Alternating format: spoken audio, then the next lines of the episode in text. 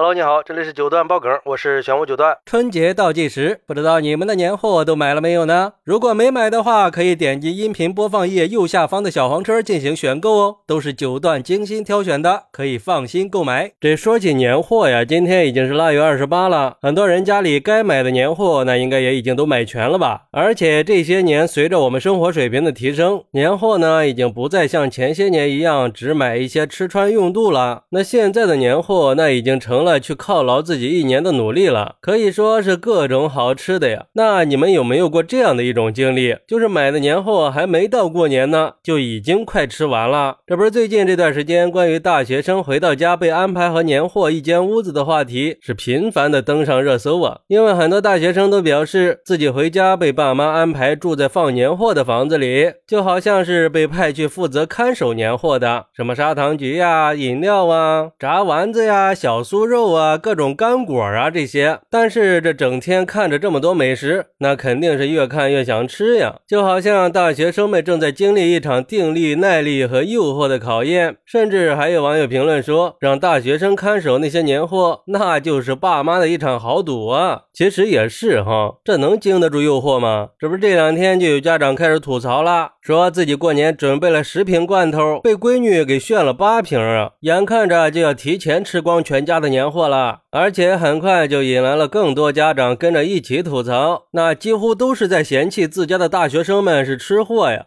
嗨，这能不变身吃货吗？那目光所至全是诱人的美食呀！估计要是我的话，我也忍不住。然后这种现象火了以后，网友们也都沸腾了。不过，对于年前就吃光年货的做法，还是意见各不相同的。有网友就说了：“这年货它本来就是为了庆祝春节准备的嘛，提前吃一点也是无可厚非的。而且大学生在学校的学习压力比较大，加上大学生活又比较自由散漫，有时候呢就会很容易管不住自己的嘴。”哎再说了，这放假回家放松一下也是可以理解的嘛。我也有过类似的经历，这没什么吧？何必这么较真呢？更何况你让年轻人跟一屋子美食待在一起，这不就是让孙猴子去看蟠桃园吗？还有网友表示，这是妥妥的年货守护战呀。但是在我看来啊，这种情况看上去是在考验大学生的意志力。虽然父母在嘴上也在吐槽，但其实呀，内心是充满幸福的。这何尝不是一家人之间的一？一种亲密和信任的体现呢，不也是家庭的一种归属感吗？不过好歹已经是大学生了，也应该有一定的自律能力，还是不应该去贪吃年货的。而且这可能也是对父母劳动成果的一种不尊重吧。不过也有网友认为，虽然年货是为了过年准备的，吃点也没什么，但是也应该有个度。如果提前吃光了年货，那等到了春节的时候，家里来了客人怎么办呀？而且作为大学生，也应该明白年货的意义到底是什么。